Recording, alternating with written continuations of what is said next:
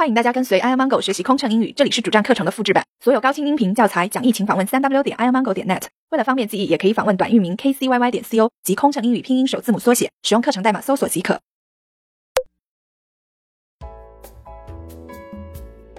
56. The toilet for the first class passengers is located in the front of the cabin, and one for other passengers in the rear. 头等舱旅客的洗手间在客舱前部，其他旅客的在后面。57. The lavatory is occupied. 洗手间有人在用。58. The lavatory is vacant.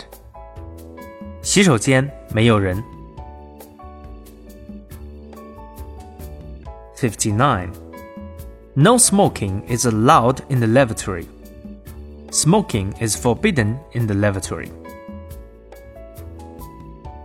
洗手间内禁止任何人吸烟。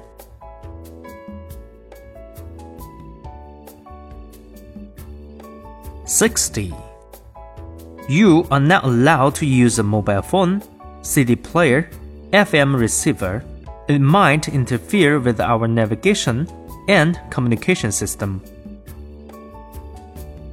请您不要使用手提电话、CD 机和调频收音机，它可能会干扰导航和通讯系统。